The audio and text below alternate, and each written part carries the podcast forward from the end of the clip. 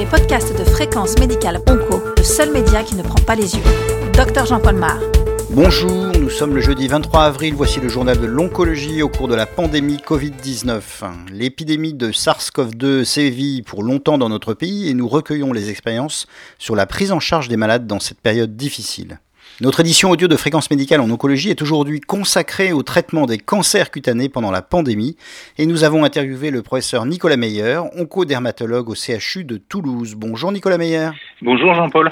Alors vous êtes oncodermatologue, spécialiste du mélanome et vous avez à gérer de nombreux malades cancéreux souffrant de mélanome. Comment est-ce que cela se passe à l'heure de la Covid-19 eh bien, ça se passe plutôt bien parce que parce que d'une part, euh, ben, les patients sont, sont disciplinés, ils comprennent euh, les contraintes sanitaires auxquelles euh, on doit faire face, et puis d'autre part, on a eu la chance en région toulousaine d'avoir une vague de Covid qui était un tout petit peu décalée par rapport au Grand Est ou la région parisienne, ce qui fait qu'on a vu arriver la vague de submersion et on a eu le temps de s'organiser avant qu'elle ne soit là et on a eu le temps de s'organiser, on avait réfléchi aux solutions avant que euh, qu'on ait un confinement qui vienne un peu euh, entraver le fonctionnement usuel de, de, du secteur sanitaire. Donc ça se, place, ça se passe plutôt bien. Et en pratique, comment vous faites pour prendre en charge vos malades habituels avec le confinement et les chirurgiens à qui on demande de décaler leurs interventions? Alors, euh, la première chose, euh, c'est que euh, quand il faut faire, on fait. Voilà, c'est-à-dire que l'état sanitaire du patient reste la priorité. Euh, donc, quand il y a nécessité de faire une prise en charge, on a la possibilité de le faire et l'institution nous laisse la possibilité de le faire correctement.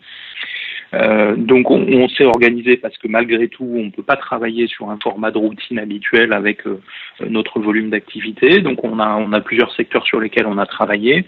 Euh, D'une part, tous les patients que l'on connaît déjà et que l'on prend en charge, eh ben, on a repris les dossiers un par un avec les, les demandes de rendez-vous.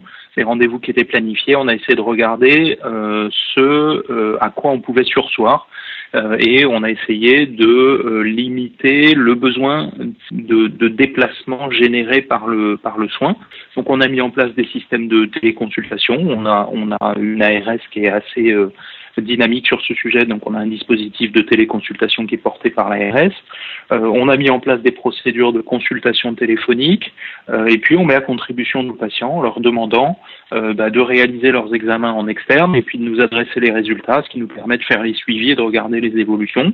Et puis, on récupère la biologie, on vérifie que tout est OK et bah, de manière occasionnelle, on fait des renouvellements en, de, de traitement en téléconsultation, notamment pour ce qui est la thérapie ciblée. Et pour les nouveaux malades euh, Le premier point, c'est que bah, sur les nouveaux patients, euh, le confinement limite les déplacements pour euh, les,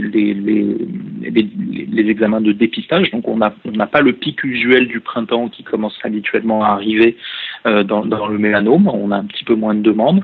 Et puis pour les prises en charge, on essaie de gérer en fonction du niveau d'urgence théorique.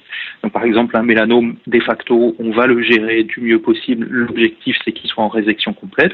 Et puis un carcinome basocellulaire, de petite taille, localisé à un endroit où il y a peu de risques, eh bien, c'est un malade qu'on va reporter et qu'on prendra en charge euh, au décours du confinement parce qu'on est sur une tumeur à malignité locale avec une progression très lente et qu'on peut se laisser le temps d'organiser les choses en dehors du risque sanitaire lié euh, au coronavirus. Et pour les traitements de type euh, immunothérapie et thérapie ciblée? Il y a la question de l'immunothérapie qui est en suspens, notamment euh, sur euh, l'induction des immunothérapies euh, adjuvantes.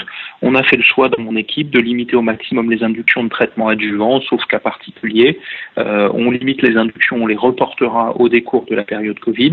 Et puis pour les malades qui sont déjà en immunothérapie, ben on regarde une maladie qui est une maladie très stable qui répond très bien. On s'autorise à sauter une injection pour éviter le déplacement du patient. On pourra peut-être pas en sauter deux, mais on en saute une. Et puis euh, pour les traitements adjuvants, bah, on saute une injection avec un petit peu plus de facilité pour l'immunothérapie, parce que ce sont des traitements qui d'une part ont un très long temps de présence dans l'organisme, hein, plus de trois mois de, de clairance totale, et puis aussi une inertie parce que la cible pharmacodynamique c'est le lymphocyte ça n'est pas la cellule tumorale. Mais en pratique, est-ce que vous avez été confronté à rediscuter l'intérêt, par exemple, d'une immunothérapie chez un malade euh, infecté par la Covid? Si, ça nous est arrivé. On a euh, dans notre fil actif pas tant de patients que ça, puisque de mémoire comme ça, je crois qu'on doit être euh, à trois authentiquement prouvés avec une PCR Covid positive, et puis trois ou quatre qui sont dans cette dans cette zone un peu grise dans laquelle on a une symptomatologie évocatrice, un scanner positif. On considère qu'ils sont Covid, mais on n'a pas la preuve authentifiée Il faut quand même se rappeler que la, PCR du Covid à l'heure actuelle, c'est 40% de faux négatifs, hein, entre 35 et 40% de faux négatifs, donc on reste très prudent. Et ça ne nous a pas empêché de maintenir le traitement, considérant que le bénéfice à maintenir, d'une part l'immunothérapie, bah, sur le Covid, il, saute un petit peu aux yeux puisque c'est une immunothérapie qui est plutôt stimulante, plutôt stimulante TH1, donc plutôt intéressante pour lutter contre les virus. et pour les thérapies ciblées, on n'a pas de signal manifeste d'interaction virale majeure ou de risque d'infection des voies aériennes supérieures dans les études de phase 3 et dans les études de phase 4. Donc on a maintenu les traitements. Quel est votre message final pour vos collègues? Moi, je crois que le, message de conclusion, c'est que bah, on, est dans, une grande inconnue très globale. Hein, on n'a jamais connu ça, euh, et que c'est quand on est le plus euh, bousculé et le plus euh, chamboulé par par les événements qu'il faut savoir rester ferme sur ses fondamentaux. Et pour moi, les fondamentaux, c'est ce qui prime, c'est la santé du patient. donc, il y a, une, vraiment garder à l'esprit que le mélanome, c'est une tumeur agressive à progression rapide. Euh, il ne faut pas oublier que, euh, que finalement l'essentiel des, des, maladies à coronavirus sont des maladies qui évoluent bien et il faut vraiment garder à l'esprit l'état sanitaire du patient et ne pas hésiter à les prendre en charge comme si euh, on n'était pas en Covid parce que ça peut être nécessaire pour contrôler correctement le mélanome. Merci Nicolas Meyer. Avec plaisir. Et n'oubliez pas, restez chez vous. Cette édition radio de Fréquence médicale en oncologie, réalisée dans les conditions du confinement, est terminée. Vous retrouverez toutes les informations de la Covid-19 sur le site de Fréquence médicale, bien sûr. On se retrouve la semaine prochaine. En attendant, portez-vous bien.